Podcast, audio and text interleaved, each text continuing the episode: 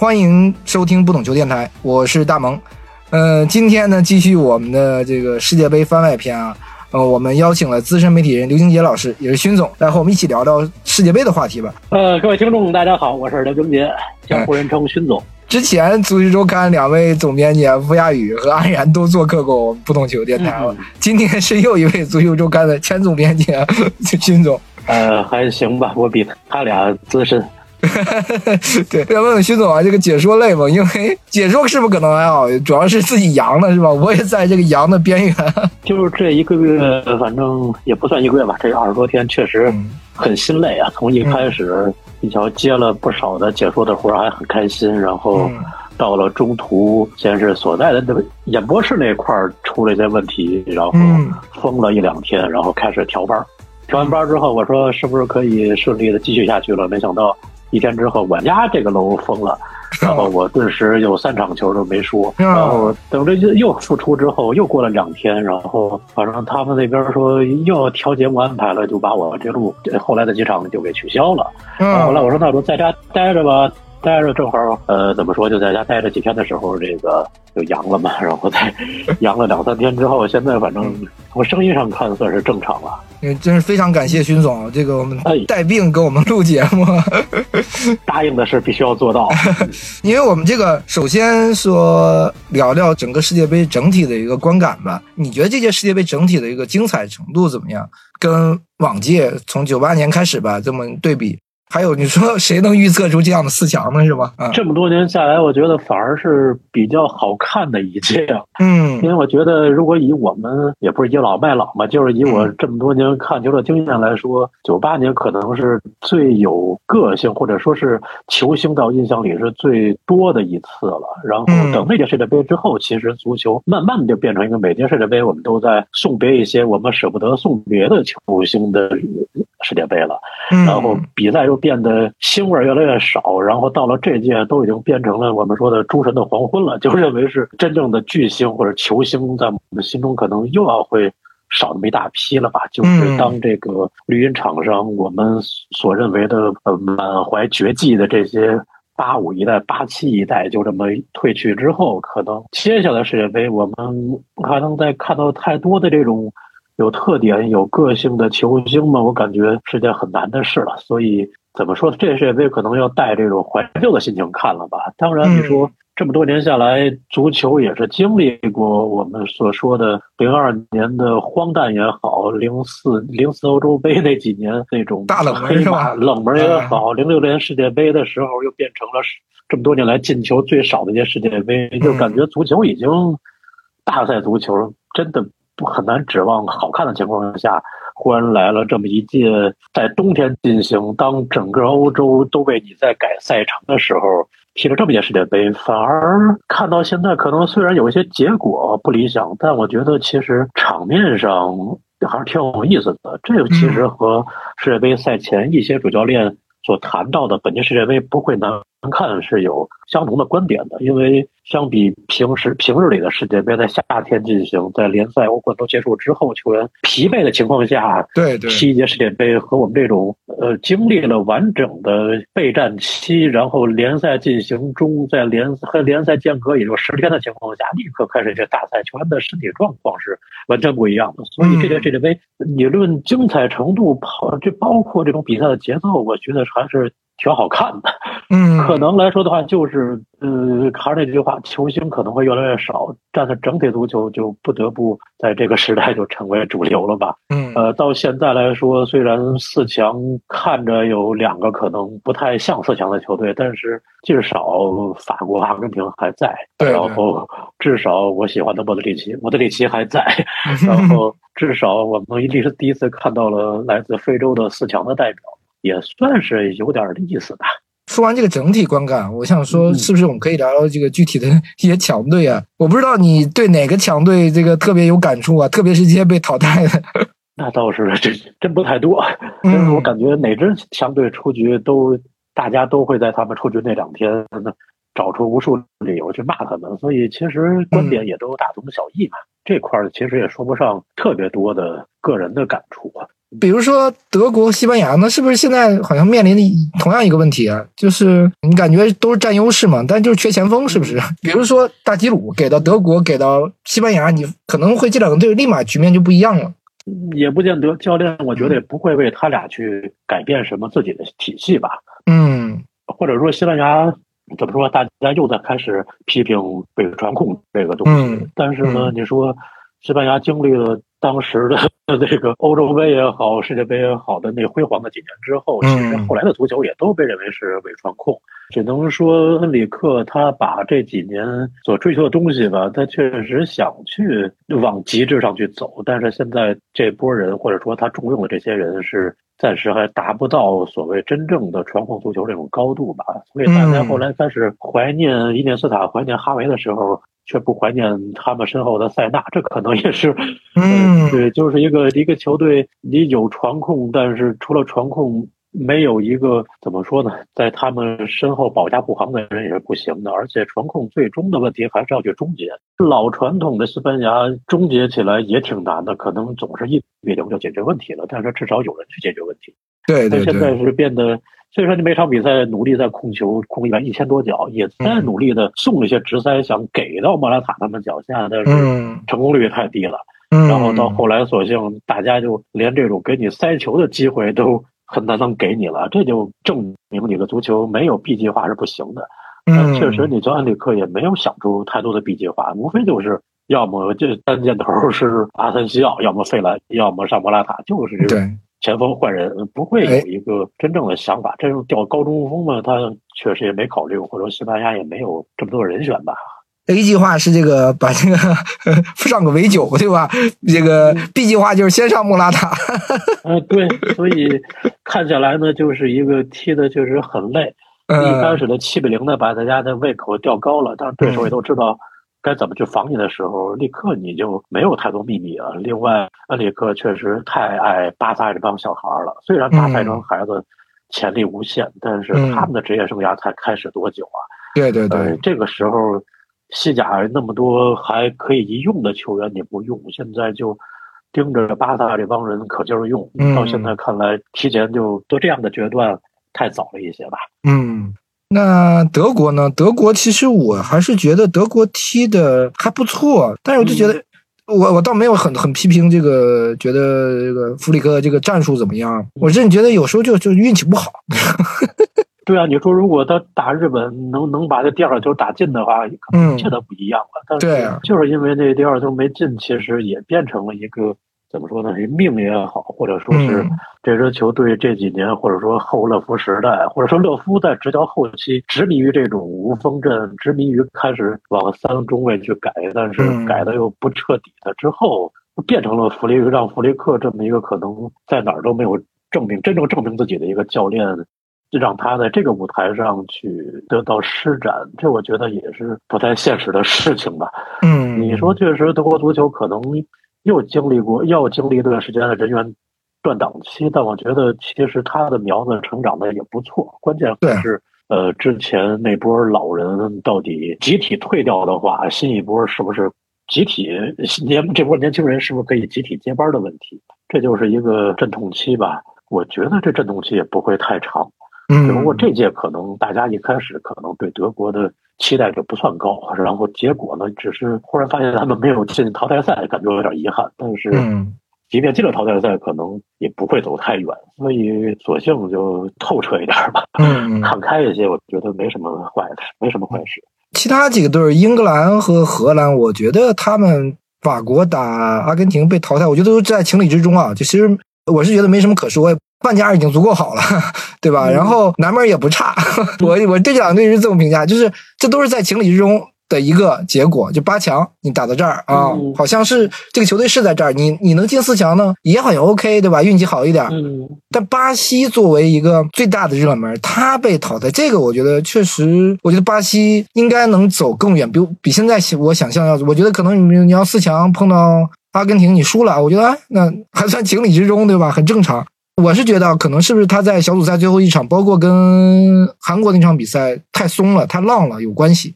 巴西这一块，我理解就是一开始又是大家也把他期待的很高嘛，然后其实巴西自己也是一个一种很轻放松的心心态嘛。但是如果从比赛过程来而言的话，输喀麦隆倒是无所谓的事，你本来就是要为淘汰赛留力。对，那打韩国呢？这开局又过顺了之后，大家是肯定是不可能把巴西放到一个很低的位置，都感觉这支球队要奔着冠军去的。那只能说打韩国过于轻松之后，也让球队可能对接下来的路感觉是有些轻视了吧。特别是你说打克罗地亚的时候，整支球队首先没有把自己的那个心态放平，或者说把自己的这种。没有把这个淘汰赛作为一个真正的淘汰赛在踢，可能觉得每个对手都不需要我去真正的刻意去应对，所以别人打克罗地亚可能还会照顾一下莫德里奇，多对他防一防。巴西我肯定觉得我没必要去限制莫德里奇，一方面呢，场上球员对他都客客气气的，这是没办法的，有很多球员的俱乐部大佬。另一方面，确实巴西也认为我们不需要刻意盯防莫德里奇，我们也能赢。所以反而是让莫里奇踢得这么轻松，带动了整个克罗地亚的一个怎么说呢？整体环节的一个出色吧。其次，当克罗地亚针对你巴西的左路进攻进行了有针对性的设置，比如让帕沙列奇首发，一块去限制你的左路的，无论是达尼洛也好，还是皮尼修斯也好。但是巴西在这块是没有进行任何的改变，依然是米利唐。打右后卫，然后对对，依然是自己在右路没什么调整的情况下，想和对手先从边上去打，结果没想到实际上俩边你都没占据什么优势，而且巴西从第一场比赛就开始这种几个边后卫陆续伤，然后再加上这个迪亚哥席尔瓦这岁数了还是场场打满，这已经是不太科学、不太现实的事儿了。但是现在教练也就这些人可以用，或者只对这些人放心用的话，就感觉没有调整到一个大赛淘汰赛该有的这么。个心态吧，嗯，再或者说，可能是之前的一些赢得比较轻松的比赛，让大家真的没有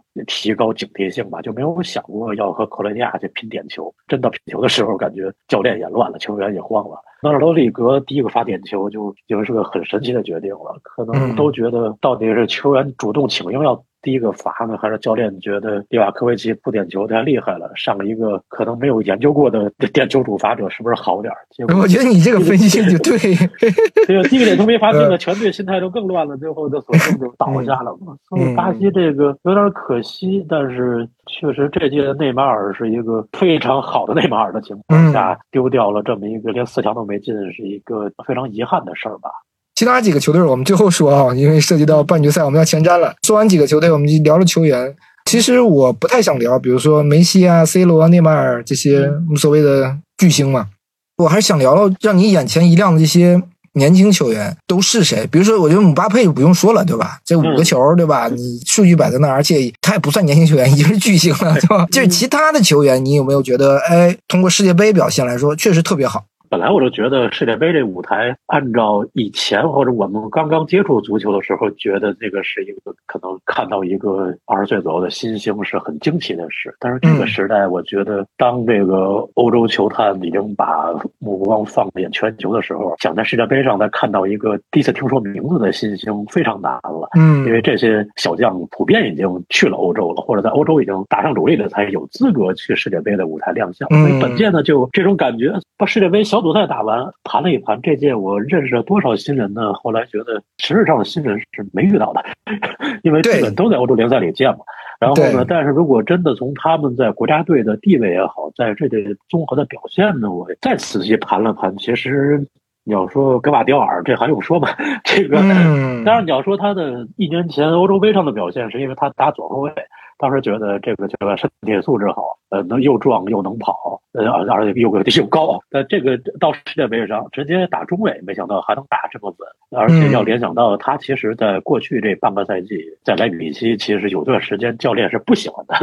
对这个感觉，这个球员当时因为有点发胖嘛，所以感觉教练也是不太愿意用。但是到世界杯上又戴着面具，又能表现这么稳，就觉得格瓦迪奥尔首先可能这届世界杯踢完身价过亿是很正常的事儿了。就看谁愿意为这么一个二岁小孩 掏一亿欧以上了吧？嗯，觉得其他的呢，你说这瓜多尔这几个，我是都挺喜欢的。你说摩西凯塞多呢，这个半个赛季在英超已经是主力了，在布莱顿。对对，凯塞多其实小组赛这三场看他的表现，真是哪里像个零零后啊！这个。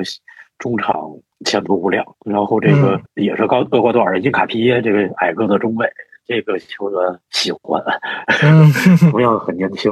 那么再说，那肯定阿根廷的恩佐费尔南德斯。啊，这个我也是很很非常喜欢，我真的觉得踢的踢的不错，踢的太聪明了，而且这脚下拿球也好，这个射门这一下，传球这一下，这个作为中前卫很不错。就是可能 大家都记住的是他发射点球那一幕，但是但实际上可能他如果成为巨星的话，真要走这一关，真要过这一关，发这个点球也许，他会更快成为巨星。所以，佐费尔南德斯，呃，这是前途无量的。嗯，如果再说的话。摩洛哥这乌纳西，嗯，就是一个全能中场。对，恩里恩里克说那个这是哪来的小孩啊？那个，对啊，这个真是也发甲昂热的，这个也会很快去更高的舞台吧？也许灯光就会转过去。加纳的这个库杜斯，但是他本来如果夏天去了埃弗顿，可能也就不是我们所说的超新星了。呃，这这半个赛季，无论是打雅克斯还是世界杯这几场，就证明他可能作为打前腰或者二前锋。还是很有很有意思的一个选择，嗯，然后如果再多一些的话，比如塞尔维亚的这个左中卫帕夫洛维奇，嗯，一米九几，左脚也是速度够快，然后很有力量的这么一个中卫吧。如果格瓦迪奥尔去了大联赛，我估计莱比锡会拿他当一个替代者。毕竟都是红牛系的吧？嗯，对对。再想一想，其实我是以零零后作为一个标准，就是二十二岁以下。啊，说加克波呢，算九九的，就在我眼中就不是新星了。啊，对对对，但 我其实挺喜欢他，你知道吗？因为我也很少看德甲，呃，不是很少看荷甲，对吧？对你看不了他的比赛，但是你要看数据啊，确实是。很厉害，数据上就已经显现出来，对吧？你这个几场比赛就就可以这个助攻和对吧？这赛季呃十四轮九球十二助，这个数据太好了，对吧？但你一般人是不会去看荷甲的嘛？只有可能世界杯上，哎，大家看到确实很好。荷甲这个数据太水了，他如果再 算上，对，算上过去这半个赛季的欧战也好，荷兰超级杯也好，他应该可以达到一个。接近双二十的水平了，这个恐怖数据可能即便没有世界杯的加成，也会很快的高价卖到英超去。但是，荷甲球员呢，你真的要一个，会是一个促使一些强队对他去尽快下手的一个关键因素吧。聊完球队的球员，其实我们这期啊，主要其实想聊聊整体的世界杯的，我们讲趋势也好，或者说我们呃发现了一些整体上的一些特征吧。我觉得第一个是我，我感觉就是整个这届世界杯，虽然说这个比赛打得很好看，但球队的实力是因为更接近了。它不像你以前的时候，各队可能在五大联赛的效力的球员很少，现在是基本上都是在五大联赛效力的，对吧？或者是在欧洲二流。这个我觉得是不是因为这方面五大联赛的功劳，让这个全世界，比如就世界杯世界十二强，大家实力都非常接近。你包括。爆冷的这个摩洛哥，对吧？他大量的十四十四名吧，好像球员是在五大联赛效力的。就是日本也有很多嘛。你这个这个可以叫冷门吗？其实我觉得不是冷门，对吧？就应该是这样。这个肯定不是从本届世界杯就开始的，你从上届甚至上上上上届来说，亚洲和非洲的这种旅游军团就已经很庞大了。嗯，只能说可能这帮球员通过在。欧洲联赛的积累，然后是怎么说呢？实力的提升，包括对于这种呃对手的了解吧，其实也都在得到一个提升，包括个人信心的一个提升吧。当他们再次在世界杯赛场的碰面的时候，其实那种畏惧的心理是不会存在的，更多的还是一个怎么说呢？这个在欧洲联赛历练下来，不论是经验还是水平的提升，让整支球队吧，这个至少不会害怕，然后其实踢起来也很成熟老练，这可能都是。早年间，当亚洲、非洲球队碰到欧洲球队，先切三分的一个区别所在吧。呃，越来越多的 亚洲、非洲球员旅欧，这可能让他们和欧洲足球真的越来越接近吧。另一个，我是觉得现在的就是因为球员这种去五大联赛嘛，会导致这个国家队的战术，我都会觉得。有趋同啊，就是不像以前，好像会感觉很有个性。就亚洲的球队就是亚洲球队，你墨西哥踢法你一看就看出来了。非洲球队非洲球队，但你要看摩洛哥，你不觉得他是个非洲球队，对吧？这个是一方面是这个层面，另一方面是不是也是这个球员的这种个性？就像我们说，比如说梅西、内马尔这种球员肯定也越来越少了嘛。对吧？更多的是像姆巴佩这种就适配体系。这种国家队的战术体系的调整，倒是我觉得还是取决于教练的一些想法吧。这可能和球员特点还是不太一样。这边反正你确实这届的摩洛哥应该是历史上第一次，应该非洲球队历史上第一次由本土教练带队杀进八强，现在又进了四强的这么一个。教练摩洛哥，反正这当然，这雷格拉吉本身也是一个生在法国的，也算是一个半规划型的摩洛哥人，但他确实是一个摩洛哥土帅吧，这这还是界定为土帅。嗯，他但摩洛哥这个现在的足球，实际上也是哈利霍蒂奇在此前的两年多时间里打造出来的。无论包括现在这套球队的首发阵型和用人，实际上和年初非洲杯上的摩洛哥队其实是区别不大的。嗯，只能说也是靠欧洲教练把这套体系定好了之后，然后后来因为哈雷霍蒂奇和全民的矛盾，然后下课让这个雷格拉吉摘了果子，大家会觉得这套体系是不是非洲人自己打造的？实际上也不是。嗯，呃，或者这么多年从非洲几个球队这届问题区别倒是。一致的，这次是纯本土教练出征世界杯五支球队，这个对对也是也无奈的。这很多教练都是踢完年初的非洲杯之后换的，下课了啊。对，所以杨帅当时也额外又走了几个，所以变成了很多非洲球队这次这个全全土帅班，反而有了这么一个进四强的球队。但总体上说，构架还是由欧洲人去搭建的。亚洲球队呢，实际上。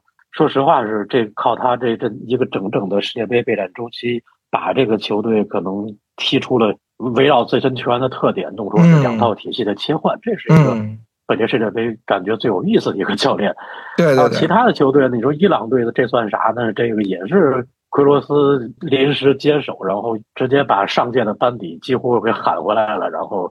带了这么一套体系，你说不说不出他有多先进，只能说是靠这股气势在踢。嗯，至于韩国呢，本土就是就是这风格。嗯，所以你要说特点，其实也没有一个和这亚非球队的特点也不是特别沾边吧。反正嗯，多少都有欧洲教练的影子在里面。我们讲欧洲球队，你看德国现在，因为当然从勒夫时代开始嘛，他这个战术体系已经有了明显的改变啊。但你看丹麦，你现在我刚才这个全是一脚出球啊，进攻上，这也不是我们理解的这个传统的北欧的球队了嘛。嗯嗯，荷兰也不是全攻全守了，就是感觉用的是范加尔用的是意大利孔蒂式的 三后卫防守反击。巴西踢的也感觉是一个像欧洲球队，我是这么感觉啊，就是他没有以前那种巴西的那种。风格怎么说呢？这我从个人的角度理解呢，还是教练针对着，就特别是这些带队时间长一些的教练，会一方面带的太久的话，他会，比如说你说德尚上届世界杯夺冠之后的几年，他琢磨的是把夺冠那套四二三幺或者四三三也好，向着三中卫去改，结果改来改去，改到欧洲杯，当你打这个瑞士的时候，忽然踢场三中卫，结果被瑞士淘汰了之后，他可能。才夺不过味儿了，但此后一年多，他还在切换三中卫和四后卫。嗯，临了世界杯前，他决定还是世界杯要踢四后卫。这可能也是他当任已经把一套阵型把四二三幺当时用到极致之后，他觉得我想追求一下是不是三中卫更完美。结果，嗯。追求了一番，发现还是以前的好。包括蒂特，包括几位教练，其实也都是在自己曾经成功之后，开始追求一些他认为可以让球队得到更好提升，然后捅破之前那层天花板的这么一个体系。但是后来也不得不向现实低头。你说范加尔呢？他这个二零一四靠着这套三四幺二拿到亚军，但是也要想到的就是。他当时这套体系是因为前头有斯内德、罗本、范佩西，他这套体系可以让后场可把重心后场，然后只要把球调到前场，也这仨人解决问题就行。但现在这支球队前场的三个人的实力已经是那种实力了，后场反而更强一些。他这届。他就一再纠结，既然这个东西我也很难改，尽管可能我球队这几个人在俱乐部都不踢三中卫，但是呢，我这个我就让这几个中卫在国家队踢三中卫，踢来踢去呢，他发现球队要想踢得好，还是得靠两边能不能冲起来。结果小组赛呢，俩边其实一直没冲起来，结果小组赛一塌糊涂。就打美国的时候，邓弗里斯忽然冲起来了一次，赢了美国，然后再发现就就没没下文了。所以这个荷兰队就只能范加尔希望复制他八年前的东西，但是时过境迁吧，也是没复制成。所以每个教练可能都想建立在可能自己成功的一套体系基础上再去得到突破，但是。各有各的原因吧，让他们可能要么就维持，要么就输掉。嗯，那还有一个，我想聊聊这个一些技战术的趋势啊。因为这届比赛我觉得特别明显，就是越来越多的这个点球大战，包括比赛中的点球，包括凯恩的那个点球，对吧？就是在大赛中，是不是门将现在对比赛的影响会被放大？包括温格在这个世界杯上有一个那个他们那个数据的回顾嘛，他就说门将还更多的参与进攻嘛。这个在联赛中，你这个门将的作用可能不会被放那么大，但好像在这种大赛里面，门将的作用越来越重要。这个首先还是建立在可能任何大赛的时候，越到淘汰赛，大家都越保守呗。越保守的时候，肯定。会有一个门将的发挥的一个机会也好，或者是必须要有一个取决于门将的表现也好啊。其次可能就是自从上届世界杯开始有了视频助理裁判之后，这种点球出现的概率越来越大。然后门将可能这个扑救点球的技术也得要求他们有所提升吧。再其次就是现在这个时代，其实无论你是什么级别，或者说是什么样的。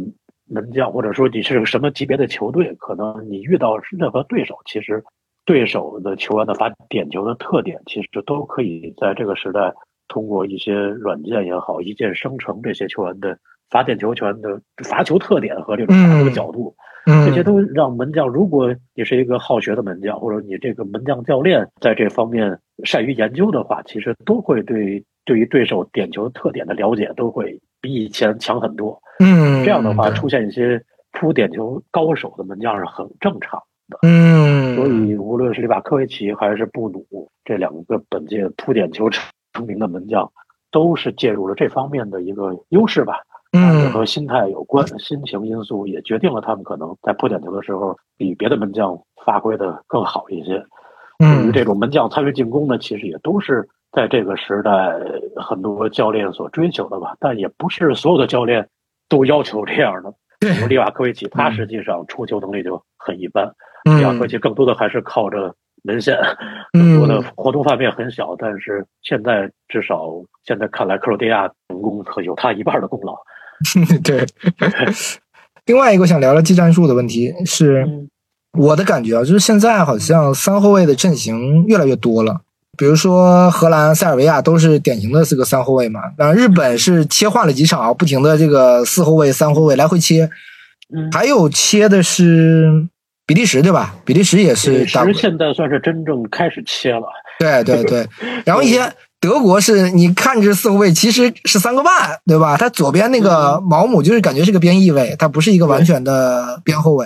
这个我想跟你聊，这个是不是呃，因为我们知道最早这个三后卫是很早就有的嘛，但整个这这个时代三后卫这个复兴是不是意大利教练整体的推动？包括马扎里啊，还有孔蒂啊，无论从尤文、意大利国家队还是那不勒斯、切尔西，怎么看这个就是三后卫现在对这个当时我现在这个足球的影响啊？对，马扎里和孔蒂他们在那不勒斯和尤文的三中卫改变，后来真的就。影响到了英超，包括现在的意甲，是甚至是德甲吧，都出现了这种潮流。但是你要说这种，包括后来我们一方面这个切尔西的欧冠夺冠啊，包括去年欧洲杯的意大利夺冠，其实也都是因为意大利同样是这种看似四后卫，但实际上是个伪四后卫的一个不平衡四后卫的体系，它都是收到了效果。但是。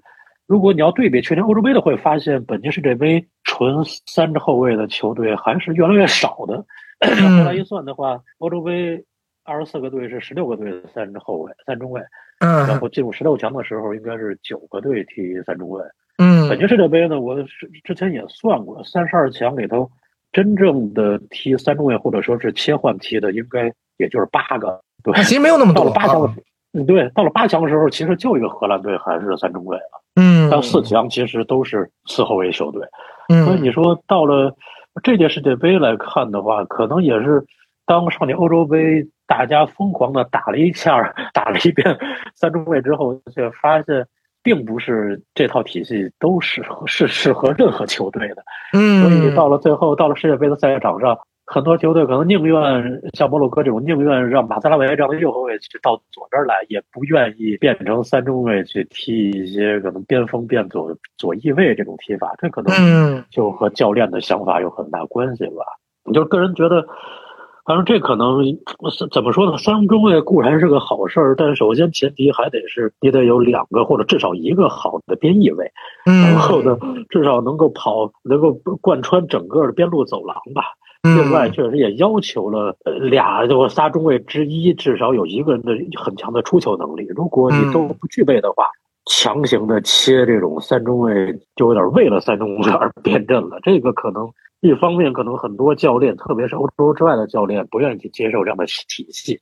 对对。另外，确实他们可能也看到了很多在欧洲杯上爱踢三中卫的教练，其实到最后。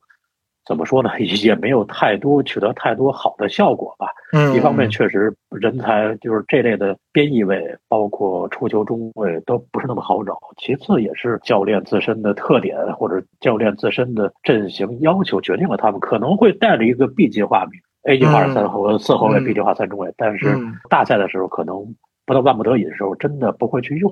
所以你也看到阿根廷都赶在和。荷兰的时候，荷兰打比赛的时候启用了应该是三年多没有用过的三中卫体系，或者说五后卫体系了。其实就是为了限制荷兰的邓弗里斯的突破，以及荷兰在前场这三个人。所以那天阿根廷是突然就变了这么一下，这这其他子对子儿对吧？就必须要盯住，但确实有效果。但是你说其他球队可能尽管带来这 B 计划，但不到万不得已也真是不会用的。嗯，对。有一个这次世界杯小组赛的一个数据啊，我觉得特别有意思，是说他统计了带球跑动最多的这个球员，前四名都是来自曼城，一个是斯通斯，一个是阿克，还有罗德里，另外一个是阿坎吉。我觉得如果是这个数据的话，是不是这就不是巧合了？就是瓜迪奥拉现在对世界足球的影响是在被就是放大了。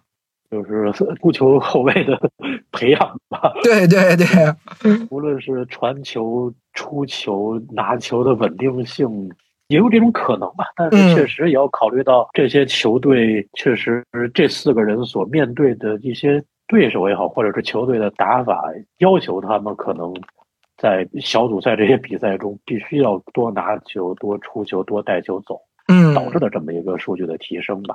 这个有一定的参考性，但确实这类的球员，说实话不多。嗯，是的，或者说是对，或者说是你把罗德里改成中卫，这可能赛前也没什么人可以想到的。但是这也就这么几场看下来有特点，但是改成中卫真那么好使吗？嗯，我个人意见啊，就是我是觉得瓜迪奥拉对这个影球现在各个国家的这个影响就是特别大，就是他的比如说。边后腰的这个战术，比如说围九的使用，还有门将发起进攻，我觉得这个这个各个方面其实对这个各个国家队还是俱乐部，我觉得都有一些影响。当然，可能有的显不那么显性啊。我还有一个观点也是，我觉得德国就是被瓜迪奥拉带沟里去了。我一直认为一四年德国夺冠有一半的是瓜迪奥拉的影响，就是他在拜仁把他那套东西练得很好。国家队直接复制了大部分这个拜仁的首发，对吧？你去了都不需要怎么练，你直接上手就完了，就填补几个几个球员，对吧？你这个这个球队的一个打法就成型了。德国这届没打好，我觉得就是没有这个瓜迪奥拉的指引，你知道吗？没有瓜迪奥拉给他们日常训练。你弗里克，你需要去国家队单独练，你一单独练呢，你你该往哪个方向走？你打的到底是什么样的足球？我觉得这个就好像没有找到。可以这么理解吧？虽然我们说瓜迪奥拉在拜仁的时候可能也被喷的 不轻，但是确实那个那几年的德国足球还是确实有这方面的因素吧，有这一方面的感觉在里头。大家说不那么强硬了，但是确实有着这种技术流在里头的一个提推进吧。对，可以这么说，可以这么说。另外，我觉得西班牙也在全面的这个瓜迪奥拉化，虽然说是恩里克这个执教，但因为你你看他的这个他选人对吧？现在曼城的球员可能没有那么多，但过去的曼城球员也有好几个，嗯 对吧？包括这个费兰托雷斯，这个还有加西亚嘛，还有这个加嗯对，再加上这个巴萨的这个很多这个球员，还有维九的使用嘛，我觉得这个我其实是觉得他也很像瓜迪奥拉，他的很多战术包括用人。就是对于这个恩里克来说，我用人好像很简单，只要哈维觉得 OK 的，只要瓜迪奥拉觉得 OK 的西班牙球员，我都可以用，都可以到瓜迪来踢踢首发，是吧？对，就是可惜这个瓜迪奥拉有哈兰德，现在。对，巴萨呢有莱莱万，然后嗯偏偏西班牙国家队啥都没有。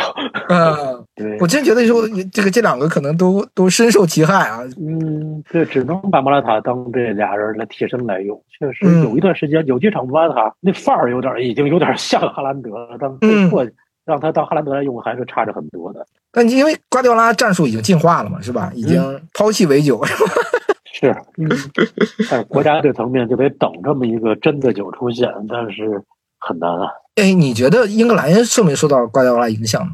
英格兰，我我觉得没有吧，我感觉可能是还是得说英格兰这些年的呃青训涌现的这种成果非常好，这帮孩子其实论技术水平提升的非常快嘛，所以嗯。他他暂时感觉没有，反正踢的没那么黏糊，这我觉得已经对对对，有硬朗，然后有控制节奏，也有这种个人的表现。中路呢，其实也有自己的人才吧，所以我觉得他们英格兰还是走了一个既有身体还是又有技术的一个体系。嗯，所以这块来说，还是被瓜迪奥影响还是不算大的。我只觉得就肯定跟德国和西班牙，我觉得没法比啊。嗯但我觉得可能这个影响会会会随着时间会被一点点放大的，因为我觉得他他太多的人就是都在瓜迪奥拉手底下踢过球，或者说不在瓜迪奥拉手底下，但在这个阿尔特塔这个手下踢过的。我觉得这个球员现在应该已经有不少了，对吧？如果把来看是可以的，嗯，这样理解的话是就这意思。对，当然他不如那个显性嘛，不如这个德国看起来那么明显，那西班牙是更明显的一个。哎。另外一个，我想说，就是你觉得这五换这个影响呢，是不是也很大？对，特别是对这个杯赛来说。你如果说典型的，还是确实就是刘达理解的，如果你真的把 A 计划、B 计划的功课做足的话，就会像日本队那样，嗯、真的可以场场五换都能用到点儿上。这是五换时代可能已经把这个规则琢磨最透的一个案例了。嗯，呃，但是你说呢？这个最开始可能只是因为疫情情况下一个被迫的举措，但是这两年下下来，其实并不是所有球队都把这个东西吃透了，可能还更多的还是为了在维持原有体系情况下，对对对，把主力的体能，或尤其在主力体能耗尽情况下的一个普通的更换吧。所以这种五换，其实如果真的能把这个我们说阵型的切换融到一起，是最理想的。但是不是所有球队或者大部分球队还是没有想到这一点，或者说是这世界杯这这从预选赛结束再到正赛开始，时间本身就不算长的情况下，嗯，其实主教练没有太多时间去琢磨这些东西。对，所以要么另外就是就是从联赛状态切换到国家队状态，时间也很短。愿意去琢磨这事儿的球队或教练可能也不算多，所以我们没有看到太多球队除了日本之外可以把这个东西用好。嗯，只能说，如果这套规矩还能持续到下届欧洲杯甚至下届世界杯的话，会有很多球队 会用的更舒服一些吧。嗯，因为日本玩明白了，对吧？如果三换，他完全这个不能像现在这么踢，对吧？对他，他真的可以一下子下半场先换一个人，慢慢去变阵型，然后嗯，觉得有机会这一下换仨，整体阵型全变，前场一变，然后前边放个洗转洗剪吹那三个染发的，一上去感觉唰就不一样了，所以嗯，有想法在里头。还有一个是什么？是技术影响吧？就是这届 VAR 那个半自动啊，嗯嗯，包括还有 C 罗的那个那个蹭的那个球，就他说蹭到了，对吧？阿迪你说没蹭到，嗯，然后还有日本那个几毫米那个压线，你觉得就是现在科技对世界杯的影响，你怎么看呢？因为我是觉得好好多人都批评 VAR 嘛，但科技肯定是更好的嘛，几毫米的压线，还有 C 罗那个球，那肯定确定你碰碰没碰到，确定出没出界，对吧？但是很多人还在说 VAR 啊，怎么怎么样。不同的角度看吧，嗯、这个东西吃亏的一方肯定会认为这个东西是不合理的，然后得利的一方肯定会高呼这个这才是公平。这个东西就得两面去看待吧。首先就是如果这个东西是一个绝对科学合理的判定的话，肯定是对于所有人都是一个公平的。一旦但但大家现在都担心的是一个高科技的一个作弊的东西，这个东西确实谁也不好说。这个虚拟越位判定这个技术是不是真的已经完美无瑕了？对，包括这个一点八八毫米那个东西，是不是如果这个线画的稍微本来就。粗一点点，就是不是就有影响的这个东西？反正要么足球你就全用高科技，不要人为参与了。嗯，很多东西你你现在又开始，如果说确实大家这几场淘汰赛又开始骂一些裁判的，是不是太偏了，或者说是裁判乱出牌的行为？嗯，现在既然处于一个人的判罚和高科技判罚相融合的一个阶段，肯定还是会不免出现这种公平性的讨论。嗯，所以如果既要人的存在，又要高科技存在。这样的争议还是会难免，只不过相比于过去几届我们一直不理解的一些可能在没有 VR 的时代那些或者没有那些技术时代的那些冤案，现在可能是还是最理想的，或者说是当我们这届世界杯之后再去回望的时候，会发现可能这才是我们所追求的足球场上的绝对公平吧。嗯，但还是这句话，还是因为有人参与，还是包括这种高科技是背后还是有人的因素的时候，就会让人觉得没那么幸福。这就是我们追求的这些，要么就像踢实况、踢非法一样，第一时间就告诉你这球是犯规，这球是越位啊，要么你就你就有人参与，就感觉怪怪的。嗯，所以只能站在不同的角度去理解这种事吧。还有一个是这届补时加场了，我真是觉得这个特别好，我特别支持这个。就你拖延时间没有用，因为有些球队特别弱队，你你领先以后，你各种卧槽，对吧？各种这个拖延时间这个办法，我觉得这个是我看来这个最好。当然，你可能未来在联赛里可能是不是很难实现，但在这个杯赛里，我会觉得，哎，这个国际足联这个政这个政策啊，我也很支持。对，嗯，如果支持这个东西，其实我印象里。西甲赛场应该是这个赛季，甚至上个赛季后半段就已经开始倡导这种增长补时时间的这么一个问题。因为当时这几年的西甲，因为比赛节奏太慢，被认为是欧洲最慢的，就是五大联赛里最慢的一届，开始。被嘲讽的情况下，西甲的裁判们开会的时候，其实也聊过的这些事儿。看过一些文章，就提到这个是不是要在补时方面去增加一些，从而提升一下西甲的净比赛时间问题。所以，从增加，其实当时原因原则也是让球迷进场看到的比赛是值得的，而不是把节奏拖慢的足球。所以，从这个角度看，北京世界杯突然延长补时，这是很关键的一环吧，或者说是。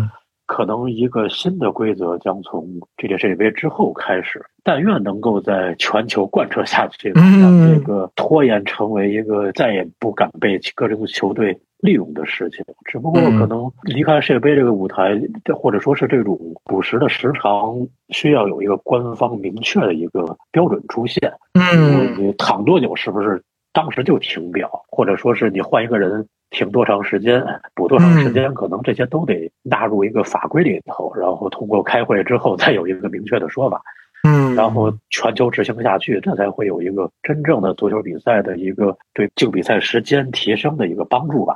嗯，刚刚聊了那么多，我们回顾了 这个比赛也好，或趋势也好，技战术也好，最后因为马上我们明天应该上线嘛。半决赛要踢了，我们前瞻一下吧。两场比赛，呃，法国跟摩洛哥，呃，还有克罗地亚跟阿根廷。当然，我是觉得法国打摩洛哥应该不会再爆冷啊。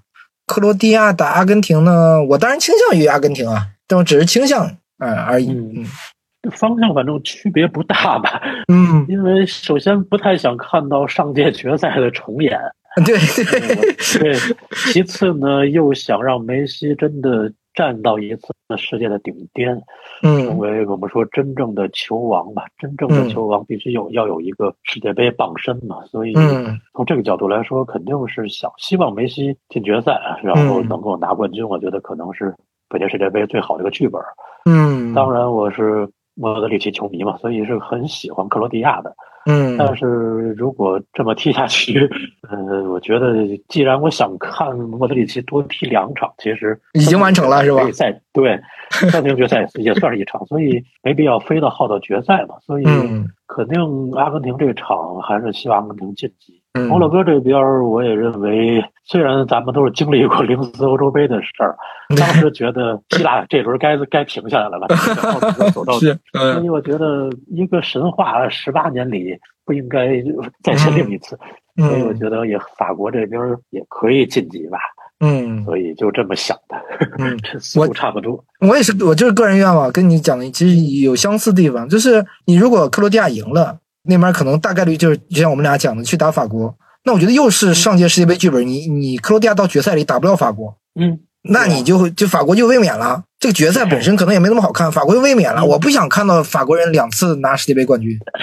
我觉得上次拿世界杯冠军，我挺开我挺开心的。虽然说我意大利球迷，但我觉得挺挺好的，对吧？你这球队实力本来挺强嗯，对吧？我是觉得阿根廷要去打法国，可能会让决赛更有悬念一点。当然，你要说上届世界杯这个阿根廷打法国，看起来是实力比分上来说相差不大，但其实好像也打不过啊。